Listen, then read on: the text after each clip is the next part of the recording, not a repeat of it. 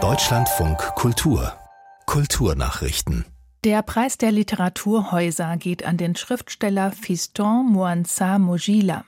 Der gebürtige Kongolese lebt in Österreich. Sein Debütroman Tram 83 wurde mehrfach ausgezeichnet. Mojilas Texte seien durchzogen von Rhythmus und Musik, heißt es. Seine Bühnenauftritte aufsehenerregend. Mojila lebe seine Texte. Der 42-Jährige schreibt auch Lyrik und Dramen. Außerdem lehrt er afrikanische Literatur. Der Preis ist mit 20.000 Euro dotiert und wird im März auf der Leipziger Buchmesse verliehen. Die Jury für eine der wichtigsten literarischen Auszeichnungen hierzulande für den Deutschen Buchpreis steht fest. Die Akademie hat nach Angaben des Börsenvereins des deutschen Buchhandels sieben Literaturexpertinnen und Experten berufen. Darunter sind Gerrit Bartels vom Tagesspiegel, die Kritikerin Marianne Lieder und der Stuttgarter Germanistikprofessor Thorsten Hoffmann. Für die Wahl des Deutschen Buchpreises stellt die Jury zunächst eine 20 Titel umfassende Longlist zusammen, die am 20. August bekannt gegeben wird. Millionen für den Umbau. Die baden-württembergische Landesregierung hat offenbar den Weg zu umfangreichen Baumaßnahmen am Deutschen Literaturarchiv Marbach freigemacht. Wie die Südwestpresse berichtet, gab das Kabinett heute grünes Licht für eine Investition von 73 Millionen Euro in das Literaturarchiv. Der Bund habe zuvor den gleichen Betrag in Aussicht gestellt.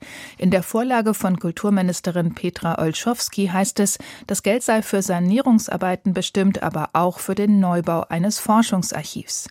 Bis 2033 sollten die Arbeiten abgeschlossen sein. Das 1955 gegründete Marbacher Literaturarchiv sichert in seinen Sammlungen bedeutsame Quellen der Literatur- und Geistesgeschichte von 1750 bis zur Gegenwart. Das Max-Reinhardt-Schauspielseminar in Wien wird ab März von der Deutschen Alexandra Althoff geleitet. Ihre Vorgängerin Maria Happel hatte ihre Position im Juni niedergelegt, weil Studierende ihr Machtmissbrauch vorgeworfen hatten. Seither gab es eine Interimsleitung. Die 41-jährige Alexandra Althoff war bis 2022 stellvertretende künstlerische Direktorin des Burgtheaters und sie leitet die Jury des österreichischen Theaterpreises Preises Nestreu. Zuvor arbeitete sie als Dramaturgin an verschiedenen deutschen Theatern.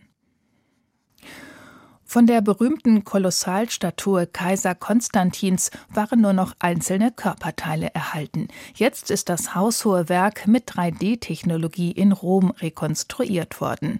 Besucher der kapitolinischen Museen können in den Gärten zu der 13 Meter hohen Statue aufschauen.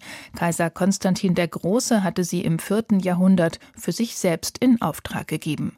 Das Ergebnis ist ein sitzender Riesenkaiser mit goldenem Gewand, Zepter und Reichsapfel.